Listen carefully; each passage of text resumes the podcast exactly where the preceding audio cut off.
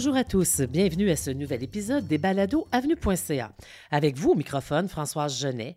Merci d'être des nôtres, c'est toujours un plaisir de se retrouver en studio pour vous et de retrouver mon invité, la nutritionniste chouchou des Québécois, Hélène Laurando, pour ce huitième entretien gourmand.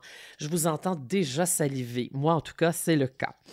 Manger, quel plaisir, mais parfois quel luxe. Hélène et moi, on aime jaser nourriture et plaisir de table. Et dans une de nos envolées, on s'est dit que ce serait intéressant de parler de ces aliments luxueux, oui, mais ô combien délicieux et parfois même un peu mystérieux. On en a choisi trois, la truffe, la noix de pain et les gousses de vanille. Que se cache-t-il derrière le prix parfois prohibitif de ces délices? Comment les apprécier? Quelques anecdotes sur leur provenance, leur culture? C'est ce dont nous parlons aujourd'hui avec Hélène Laurando.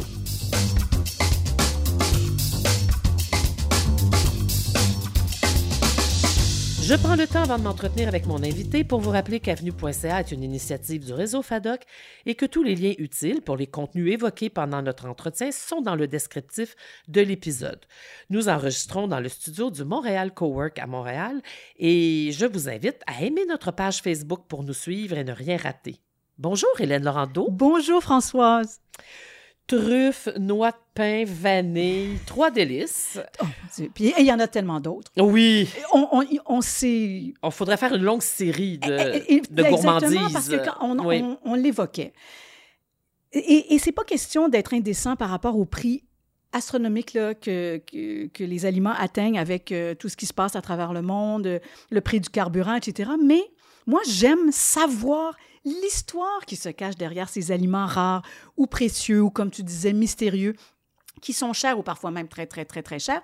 Pas parce que j'en mange régulièrement, et puis c'est un mythe de penser que tous les chefs mangent du caviar puis boivent du champagne, mais de savoir d'où ça vient, comment c'est fait, euh, je trouve que c'est culturellement intéressant. Oui. Mais tu sais, il y en avait, on aurait pu parler du caviar d'esturgeon, on aurait pu parler du foie gras, on aurait pu parler du safran, l'épice la plus chère du monde, des grands vins, des grands crus classés. Euh, tu sais, il y a ce vinaigre balsamique vieilli, il y a le bœuf de Kobe. Il y a même Écoute, on vend même des feuilles d'or comestibles pour décorer des gâteaux puis des plats luxueux.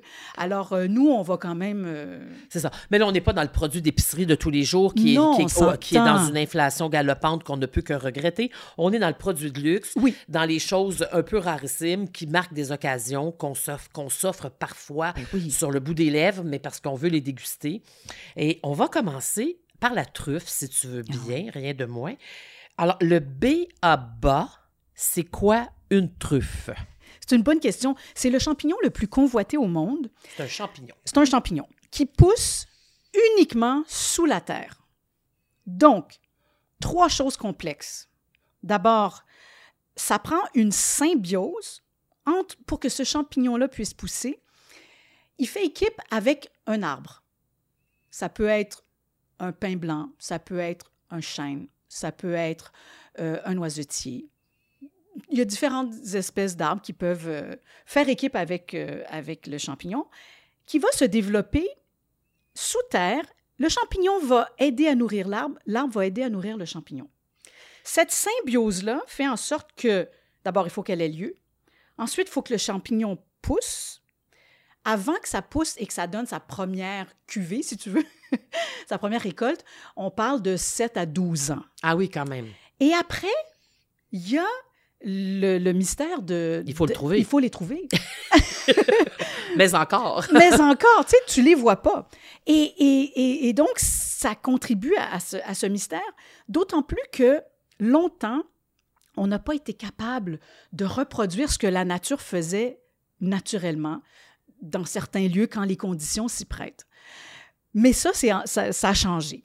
Ce qui fait que le champignon, la truffe est si particulière. Bon, d'abord, tous les champignons ont quand même un, nez assez typé, bon, mais la truffe provoque une émotion intense. Françoise, la première fois que j'ai senti ça, d'abord, ça laisse pas indifférent. Je veux dire, tu aimes ou tu détestes la truffe. Moi, j'adore. Mon mari, hmm, pas vraiment.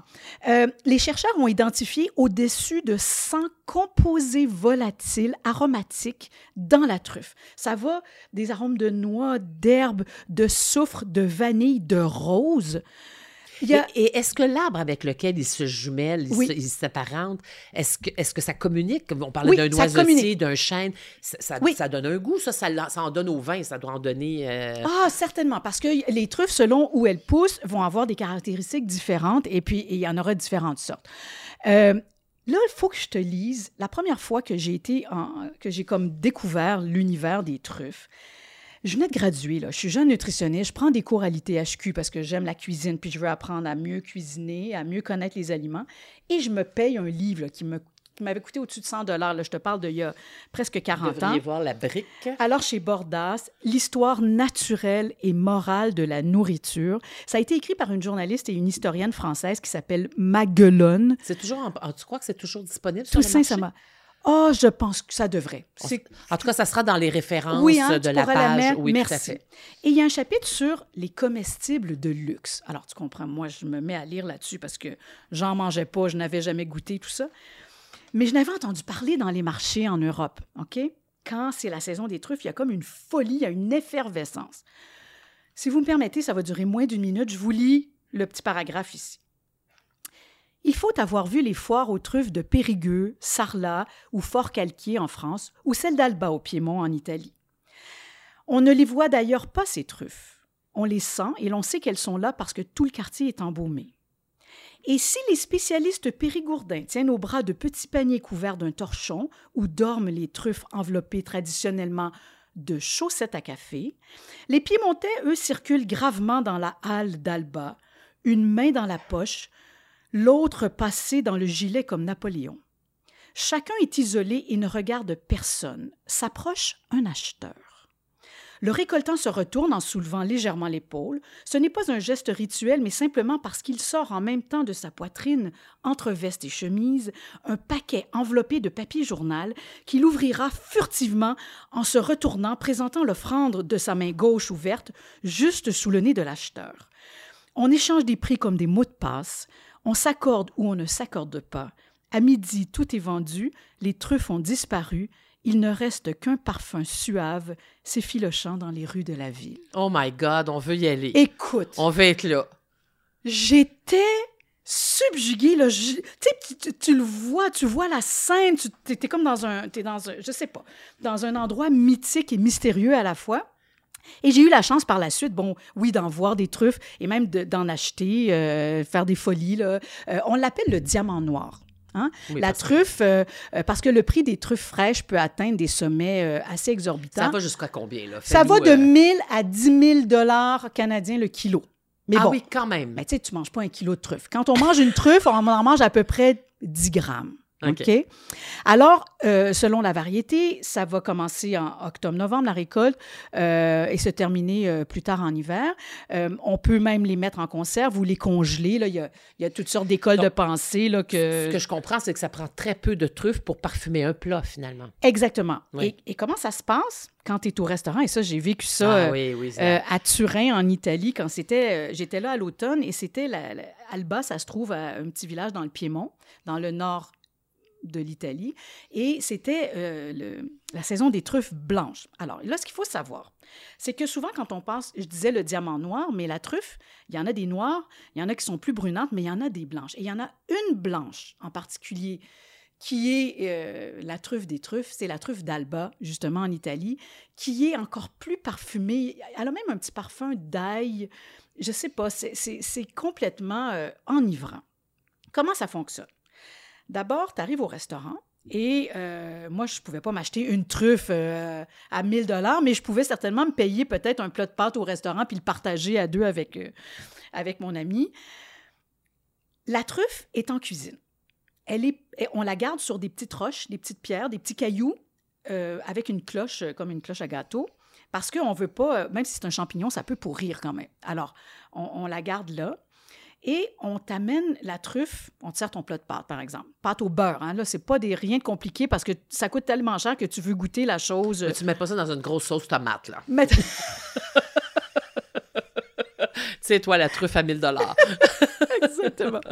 Alors là, euh, le, le- le serveur va sortir de la cuisine avec euh, une petite assiette, avec une truffe et un petit instrument qui est une mandoline à truffe, qui va servir à vraiment faire prélever des lamelles de truffes, mais là, c'est mince comme une feuille de papier de soie, tu comprends? Et c'est le client qui, qui regarde les truffes tomber sur son plat et qui, bon, une lamelle, deux lamelles. Moi, je voyais schling, schling, schling. Parce qu'en fait, tu, tu, payes au poids. Tu payes au poids. Alors, la truffe est pesée en cuisine avant d'être amenée à la table euh, des, des, des, des, gens. Et là, ensuite, on va euh, râper la truffe. Quand je dis râper, c'est pas râper comme du fromage, c'est vraiment des petites lamelles fines. Et là, quand toi, tu euh, indiques au serveur que, bon, tu en as suffisamment, le serveur retourne en cuisine et va repeser la truffe. Et la différence de poids, c'est le, nombre de grammes que toi, tu as. Et on va te facturer selon le nombre de grammes. Tu en avais pour combien, là, dans, ton plat de pâtes, Donc, moi, ça fait quand même, euh, je te dirais, ça fait 7-8 ans. Ça m'avait coûté 30 euros. Donc, ah. tu sais, un plat de pâtes, euh, ça coûtait 40 On était deux. Puis, je veux dire, tu manges ça. 40 plus le 30 de truffe. Non, le plat, elle avait coûté. Le plat, 40 Oui, c'est ah ça. C'était quand même pas si mal. Donc, c'est une façon quand même sympathique d'accéder à ce goût unique oui, et à ce produit de luxe. Et à ce jour, Françoise, je me souviens de ce moment-là. Je me ah. souviens euh, tellement ça va chercher des émotions. Les autres tables à côté de toi se retournent parce que c'est tellement odorant, c'est tellement puissant, c'est comme musqué, c'est fougueux, ça te prend au nez. Mais si t'aimes pas, vraiment, euh, t'es malheureux. Hein? Je veux dire, euh, c'est un peu comme la coriandre. il y a des gens qui aiment ça, puis il y en a qui détestent. Et c'est à ce point odorant que c'est comme ça qu'on les trouve dans le sol. Ça prend un nez renifleur. Et les meilleurs pour renifler les sangliers, ce sont les sangliers ou les truies ou les cochons, mais souvent ce sont les truies. Mais le problème de la truie, c'est que... Hum, elle la mange? Elle aime beaucoup ça, les truffes. Alors, j'imagine que la viande du porc qui a mangé des truffes comme ça... qui est absolument elle, doit être, elle doit parfumée, mais ça coûte cher à l'éleveur, tu sais. Donc, euh, le, le, le, le, maître truffier ou le, celui qui ramasse les truffes et qui chasse les truffes, on l'appelle le rabassier ou le caveur. Retenez Rabassier parce que tout à l'heure, je vais vous parler euh, qu'on a des truffes au Québec, puis je vais vous parler d'un endroit qui porte ce nom-là. Donc, le, chasseur de truffes, souvent, va euh, troquer la truie pour un chien. Et semble-t-il que toutes les races de chiens peuvent euh, devenir des chiens truffiers parce que on leur fait sentir de la truffe, hein, puis on vend même des petits flacons avec des parfums très concentrés pour les dresser. Et le chien, lui, en fait, c'est qu'il s'amuse, c'est pas comme un jeu. Et quand il sent la truffe euh, sous terre, il, avec la patte, il commence à, gratter. Puis là, bon, on peut facilement lui donner, lui, sa récompense et nous aller euh, récolter la truffe. Il veut pas manger la truffe. Il veut pas nécessairement la manger. Il y a un autre animal qui est très intriguant, euh, qui, lui, va aller pondre ses œufs là où il y a une truffe sous terre. C'est une mouche. Il y a une petite mouche et quand on se promène dans une truffière, euh, et, on voit, des fois, il y a des mouches qui, qui viennent déposer leurs œufs là où il y a une truffe sous terre. Mais des œufs de mouche, là, c'est quand même pas gros, il faut avoir l'œil. Ah, il faut vraiment avoir l'œil. Alors, c'est pour ça que maintenant, je te dirais, les gens euh, utilisent euh, le chien pour, euh, pour, pour pister les truffes. Qu'est-ce que je peux. Je voulais là, tu nous dis qu'il y en a au Québec. Moi, ça m'intrigue ah, parce que là, on pense à l'Europe. Quand on pense à la truffe, on pense à la France et à l'Italie. Raconte-nous ça. Les, les Européens ont été très étonnés de voir qu'on avait des truffes d'abord en Oregon dans les États de l'Ouest, dans un État de l'Ouest américain. Ah oui? Euh, donc, il y a même un festival de la truffe à chaque année euh, et, il y a eu plein d'articles dans des magazines en France parce qu'ils étaient étonnés, mais oui, ils avaient de très, très bonnes truffes. Euh, c'est un aliment tellement rare, tellement prestigieux que tu comprends qu'on en est très fiers. Hein? Ah, il y a un petit côté chauvin. Il y a un petit côté chauvin. On n'a pas trop intérêt que la truffe se, se mondialise. Exactement. Et là, au Québec, il y a un biologiste qui s'appelle Jérôme Quirion, qui s'est mis comme complètement à triper sur la truffe. Pendant la pandémie, pendant le temps des fêtes, au mois de décembre 2020, sort un article dans la presse qui dit la truffe du Québec prend son envol. Et là, c'est, on a peut-être vu ça. Il me semble avoir lu un article sur avenue.ca sur la truffe du Québec euh, que Véronique, euh, que Véronique avait, avait, écrit. Et là, tout à coup, il y a cet engouement nouveau, cette nouvelle passion, parce que la truffe qui pousse ici, elle est vraiment de très grande qualité. Tu sais, c'est pas un petit dérivé un peu bas de gamme. Non, non, non, pas du tout. Alors, j'en ai parlé avec Maude Lemire Como. Alors, Maude Lemire Como, elle est copropriétaire de la truffière Les Rabassaires au centre du Québec. Tu sais, quand tu prends la 20 puis tu t'en vas à Québec. quoi? là, Victoriaville, dans le euh, coin tu sais, de- quand il y a les dinosaures sur l'autoroute? Oui, oui, Bon, ben là, Madrid. tu sors là pour aller à Saint-Léonard-d'Aston. Tu arrives, à la Rabassière. Elle est présidente et copropriétaire de Truffe Québec. Alors, Truffe Québec, ça a été mis sur pied par justement Jérôme et, et Maude pour développer la trufficulture au Québec.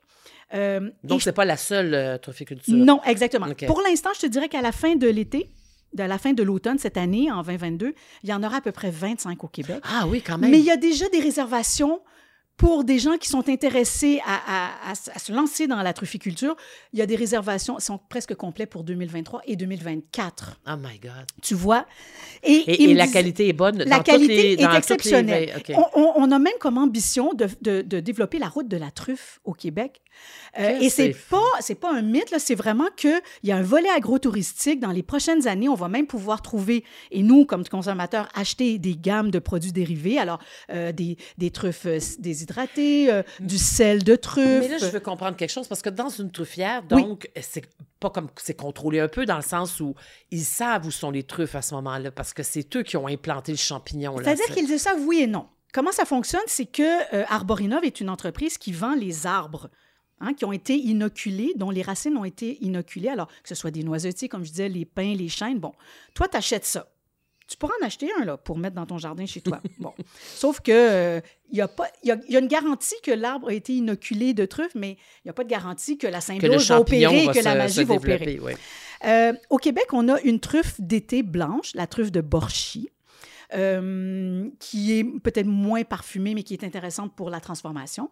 On a une truffe de Bourgogne ici, euh, la même variété que, la truffe qui pousse en Bourgogne, une truffe d'au- d'automne noir. Et on a la truffe des Appalaches, Françoise, qui est une truffe indigène à notre climat, qui est à mi-chemin entre la blanche et la noire.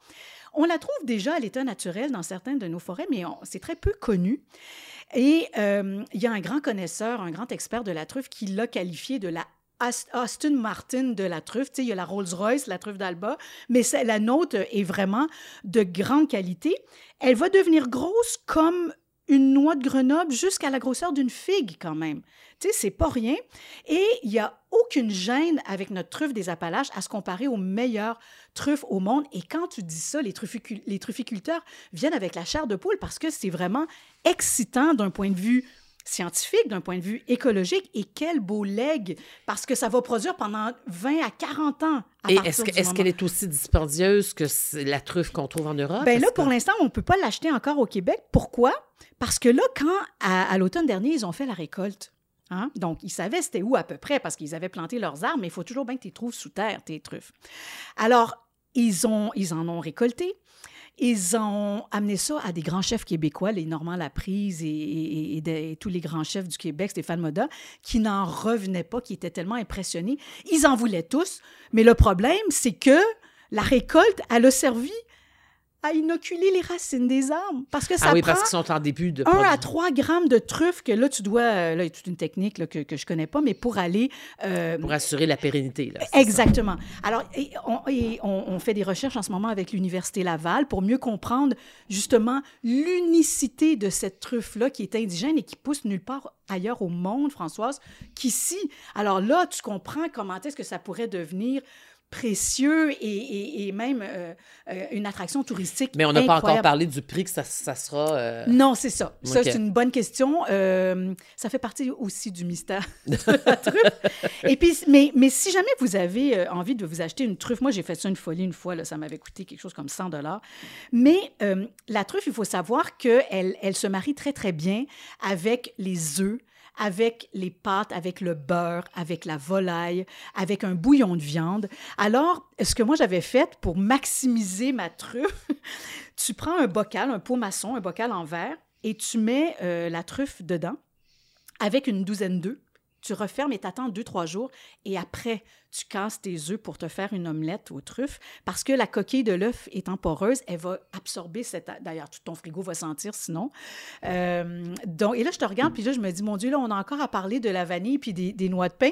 Moi, je suis partie dans mes truffes, mais juste pour vous dire que c'est c'est vraiment euh, un produit extraordinaire. Puis on va en entendre beaucoup parler au Québec dans les, dans les prochaines années. Alors, c'est excitant. Alors, à découvrir, et c'est bien de savoir qu'on a une production québécoise sur un produit qui est mondialement aussi convoité. Alors, assez parlé de truffes parce que là, je veux que tu me racontes la noix de pain comme tu me l'as déjà raconté. Euh, tu connais ça beaucoup. Moi, tout ce que j'ai vu, ce sont de ces arbres, ces pins parasols, mais j'ai aucune idée, à part d'en mettre dans mon pesto, comment ça, comment ça pousse? Parle-moi de ça. Oui, c'est ça. Moi, j'ai découvert ça dans mes, dans mes années euh, moyen-orientales, en Méditerranée, euh, au Liban. Euh, je connaissais pas non plus. On m'avait amené autour du, du, du, couvent des installations où j'étais bénévole. Il y avait de grands de pinèdes, donc des forêts de pins parasol. Alors, le pin parasol, c'est un pin qu'on émonde du sol vers le haut et il reste qu'une forme de parasol avec les branches les plus hautes. Ça peut monter jusqu'à 15, 20, 25 mètres. C'est très haut. Et euh, on m'avait amené dans la pinède. Moi, la première fois, j'avais vu une forêt de poteaux parce que tous les arbres sont dénudés et que dans les pinèdes euh, qu'on exploite pour le fruit, évidemment, il n'y a pas d'autres variétés d'arbres. De toute façon, euh, les forêts sont pas tellement euh, multi-espèces là-bas. C'est euh, qu'une sorte ou deux de, de variétés d'arbres. Et là, tu t'es dit, il doit faire du bon sirop de poteau. Du bon sirop de poteau, effectivement. Et arrive la saison de la récolte des noix de pin. Alors, euh, et je vois, on a étendu de très grandes bâches euh, par terre. Euh, et pour les plus jeunes arbres, euh, bon, là, on parle de, de, de, premières branches, des premières. pourquoi on émonde le pain parasol? Puis ça, vous le voyez aussi en France, il y en a sur la côte d'Azur, il y en a un peu partout, des pins parasols. C'est typique de la Méditerranée. Mais si on ne fait pas ça, si on n'émonde pas l'arbre, il ne va pas produire le fruit, la cocotte, la cocotte énorme dans laquelle il y aura la gousse, dans laquelle il y aura la noix de pain. Oh. Oui. C'est comme les poupées russes, là. C'est vraiment les poupées russes. Et si vous ne comprenez pas pourquoi c'est cher la noix de pain, ben là, vous venez de comprendre que dans une cocotte, une grosse cocotte, là, je vous parle, mettez vos deux mains comme pour faire une grosse Plus grosse qu'un pamplemousse, là. Oui, oui, oui. C'est gros comme un pamplemousse ou une grosse orange, là. Et dans cette cocotte-là, il n'y aura qu'un, qu'une noix. Alors, euh, vous imaginez le nombre de cocottes que ça prend pour faire un kilo de noix de pain. Ah! Oui. Alors, les hommes prennent des grandes, grandes euh, baguettes, là. Ils vont secouer les premières branches pour faire tomber euh, les cocottes. Sinon, après, il y a des échelles spéciales pour monter en haut des... Et ils utilisent les branches coupées comme escalier. Ils laissent un bout de, ah! de branche. Comme des échasses oui, pour grimper. c'est ça. Ils utilisent une partie de... Alors, ils récoltent donc les cocottes qui vont, euh, bon, moi, euh, là, c'était la pinède, euh, je vais vous le dire en arabe, de Der El Mochales, c'est le couvent Saint-Sauveur. Donc, il y avait des grandes cours asphaltées sur lesquelles ils étendaient les bâches. Et là, toutes les cocottes vont être mises là pour quelques jours à sécher au soleil pour qu'elles s'ouvrent et qu'on puisse les travailler. Sinon, là, elles vont pas, ça ne sera pas travaillable. Une fois ça fait, les, on va les femmes s'assoient autour de ces bâches-là, et là, elles vont les casser pour retirer une espèce de, noyau très dur, très, très, très dur, qui ne peut pas être cassé à la main, là, et dans laquelle il y a le petit fruit. Et là, ça, ça va être inséré dans une machine, bon, celle que moi j'ai vue datait d'un autre siècle, je dirais, mais c'est ce qui donnait le charme à la scène. J'essaierai de retrouver les photos, je les mettrai sur la page oh, euh, de, de, de avenue.ca. Donc, euh, là, on casse cette gousse-là à l'aide de cette machine mécanique et euh, le petit fruit va pouvoir être retiré. Lui qui est si tendre, ce petit fruit, là, ce qu'on appelle les pignons, le pignon de pain, là, alors, tu imagines il faut que tu le casses, mais sans, sans briser le fruit Exactement. à Alors, tout ça est fait à la main. Alors, on comprend déjà là, euh, la denrée rare et le prix de manipulation et, de, euh, et le prix, la valeur que ça a. Je viens de comprendre. Alors, après ça, euh, je, la noix de pain se vend sur notre marché. Ça, c'est inséré. On l'utilise dans les plats moyen-orientaux, dans des mélanges de viande hachée, dans des mélanges de riz. Euh, on, en, on, en, met dans le riz, on en met dans certaines salades, par exemple dans la, la fatouche ou euh, dans d'autres salades. ça, ça, décore, ça, ça, parfume. Dans des desserts aussi ou pas? Oui, on l'utilise dans le merlé, par exemple. On va la faire tremper dans l'eau pour qu'elle gonfle. Le ah. merlé, c'est un genre genre de pudding, un dessert qu'on sert pour les naissances. Ah. Moi, je ne mange pas de sucre et je le regrette parce qu'à l'époque, j'y avais quand même un peu goûté et c'était c'est c'est très bon. Donc, on va parfois la faire euh, tremper pour qu'elle gonfle et elle va être utilisée ou on va la faire euh, rôtir, griller pour l'utiliser là, dans les préparations euh, de viande, de riz ou d'accompagnement. Alors ça, c'est pour la noix de pain méditerranéenne de bonne qualité. Qui est très longue, hein, si je me si Oui, je me elle est, elle est assez longue et elle est goûteuse. C'est- pas un goût fort et prononcé, c'est un goût un peu amandé. Hein? C'est un Oui, goût, c'est vrai. Bon, alors, C'est pas, ça, pas, ça c'est se pas vend cher, la Oui. noix de pain. Euh, moi, je vous suggère pas d'acheter les noix de pain en provenance de Chine, qui sont une autre qualité, une autre variété. La noix est beaucoup plus petite, beaucoup moins goûteuse, d'une couleur plus pâle, plus beige pâle, et euh, vraiment aucune, aucun rapport avec euh, si vous voulez faire un bon pesto, vous voulez faire, euh, vous voulez mettre des, de- des noix de pain dans une salade ou dans un plat cuisiné, il faut vraiment utiliser une noix de pain qui provient là, de Méditerranée et qui va vous coûter cher. Moi, je recommande de l'acheter en vrac dans les épiceries euh, orientales, Où il y a moyenne-orientales. un bon roulement. Où il y a un bon roulement, où ils vendent régulièrement de ça, plutôt qu'un sac fermé qui est là, qu'on ne sait pas depuis combien de temps. Ah. Euh, comme ça coûte cher au kilo, en plus, vous allez pouvoir acheter que la quantité dont vous avez besoin ou que vous souhaitez. Puis si vous en reste, je vous recommande de le conserver dans un pot de verre, plus- un pot de vitre, plutôt qu'un pot... un- Qu'un sac de plastique. oui, là. ou qu'un Oui. contenant de plastique. Euh, ça- ça- Il y a moins d'humidité dans le pot de, de Oui, verre. oui. Alors, Ah! voilà pour la noix de pain. C'est pour ça que c'est cher, C'est parce que c'est recueilli, petit fruit. Écoute, c'est grand comme un bout d'un... d'un- Tu sais, c'est un demi-ongle de, petits, oui, euh, c'est de petits petit.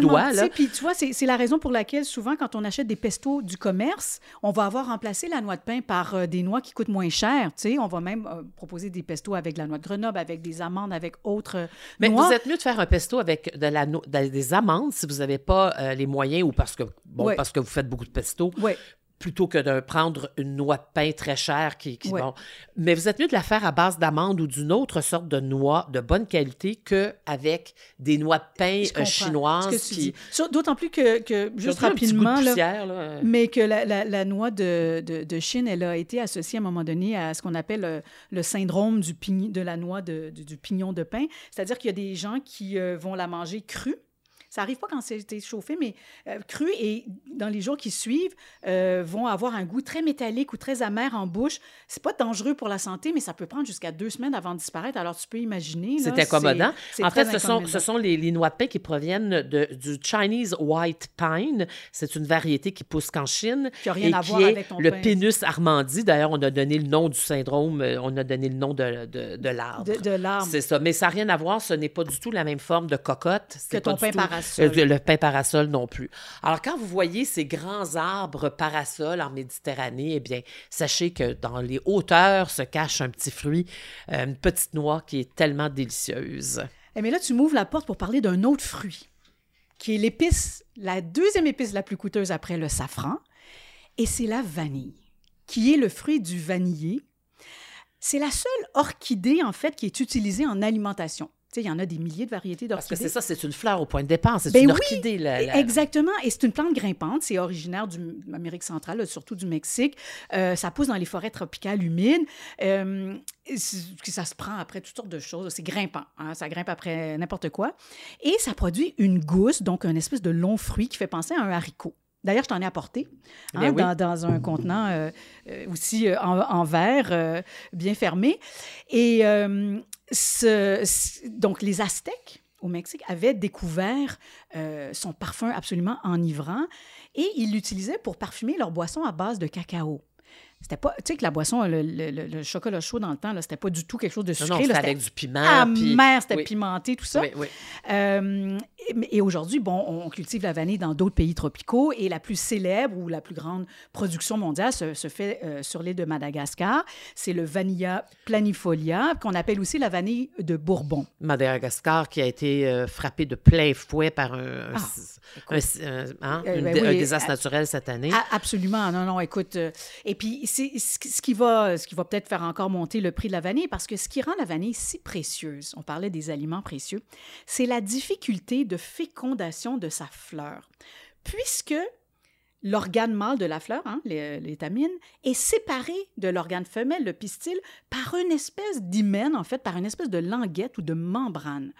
Et pour que la fécondation ait lieu de façon naturelle, ça nécessite absolument soit un petit colibri un petit oiseau qui va venir euh, euh, donc euh, féconder et par son intervention ou un petit insecte qui est une espèce d'abeille qui n'a pas de dard mais qui va qui est assez vigoureuse puis qui va aller vraiment creuser à l'intérieur de la fleur qui va provoquer la, fécondation. Déflorer prend tout, prend tout, son, tout son sens.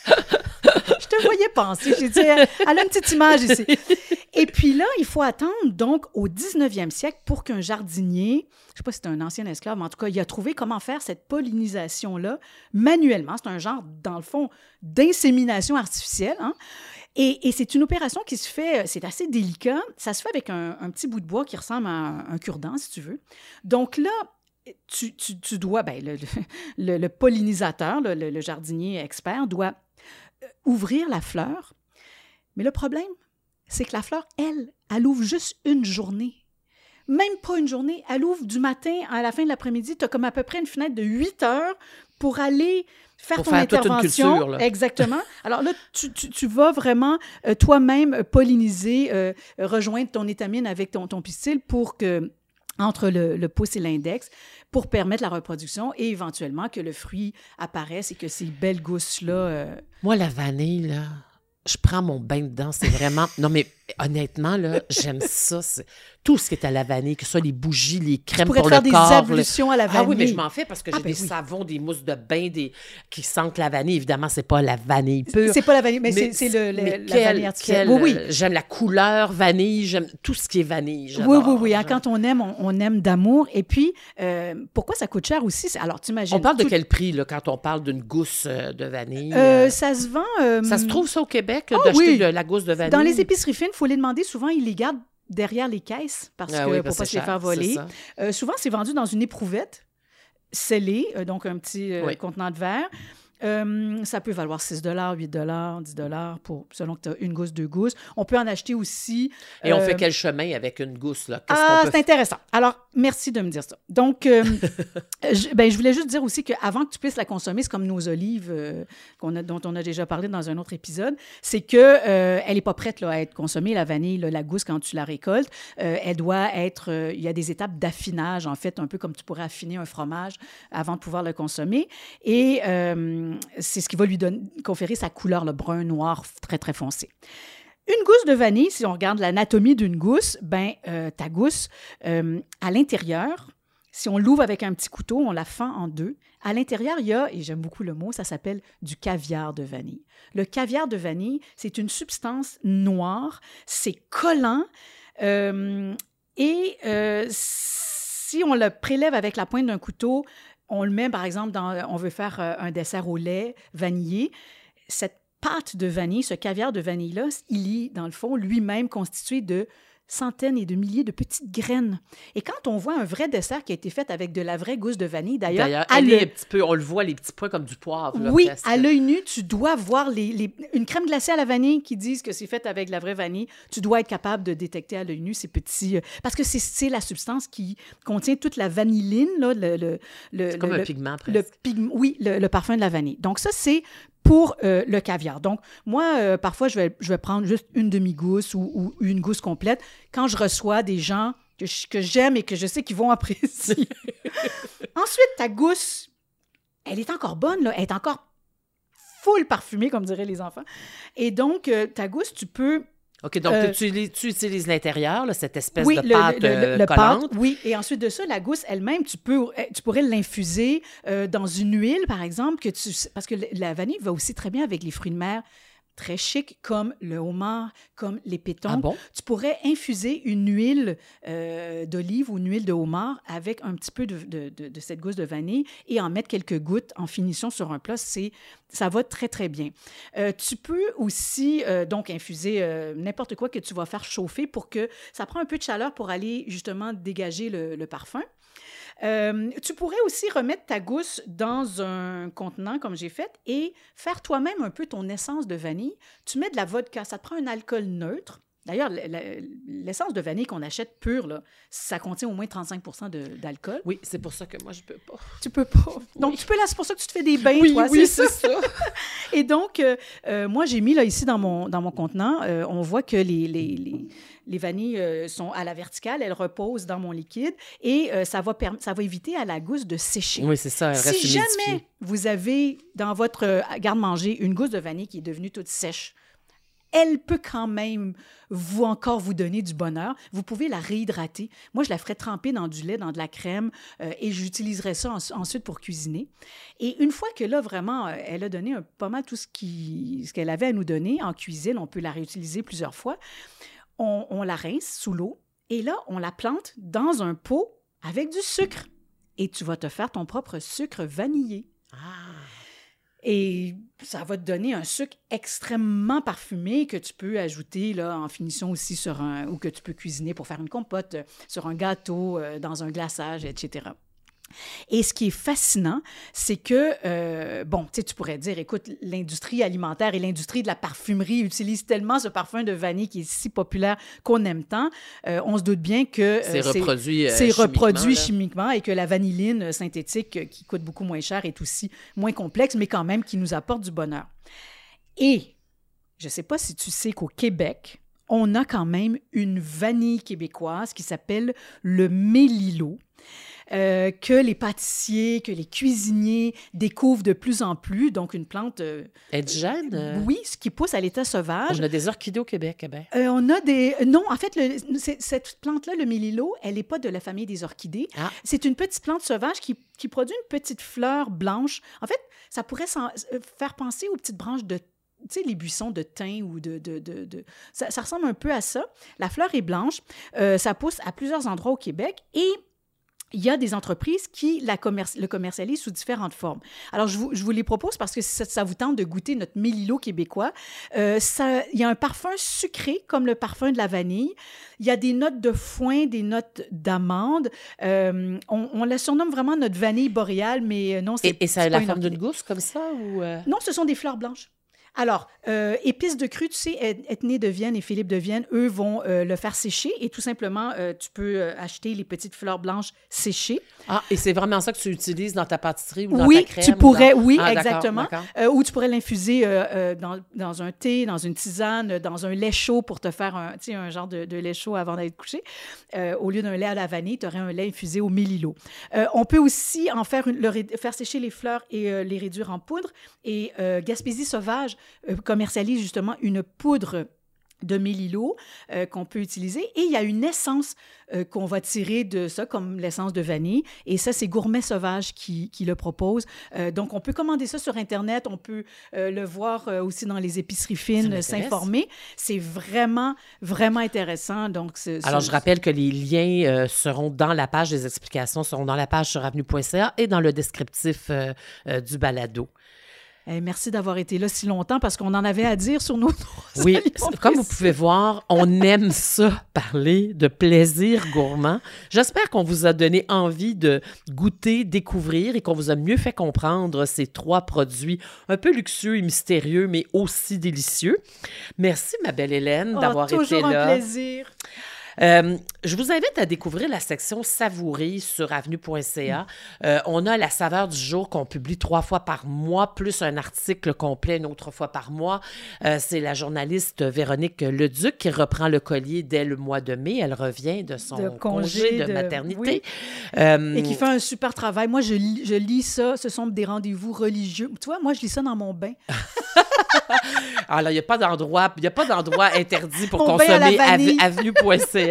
Et euh, donc, euh, dans la section savourer. Et nous, on ne fait pas de recettes. euh, C'est connu, avenue.ca ne publie pas de recettes, mais on parle de saveurs, justement, de tendances, de grands chefs, de, produits qui font une émergence au Québec, de terroirs, beaucoup de terroirs. Et ben, je vous invite à aller fureter et aller découvrir. Et vous allez retrouver aussi les autres balados gourmandes, les, autres entretiens Paris Gourmand qu'on a fait avec Hélène Laurando. Euh, en terminant, euh, je vous rappelle que nos balados sont sur Spotify, Apple Podcasts et Google Podcasts et aussi sur avenue.ca. Euh, merci à Jordan, à la technique au Montréal Cowork, dans le magnifique studio du Montréal Cowork. Et merci Hélène. Merci à vous tous d'avoir été à l'écoute. Et moi, je vous dis à la prochaine.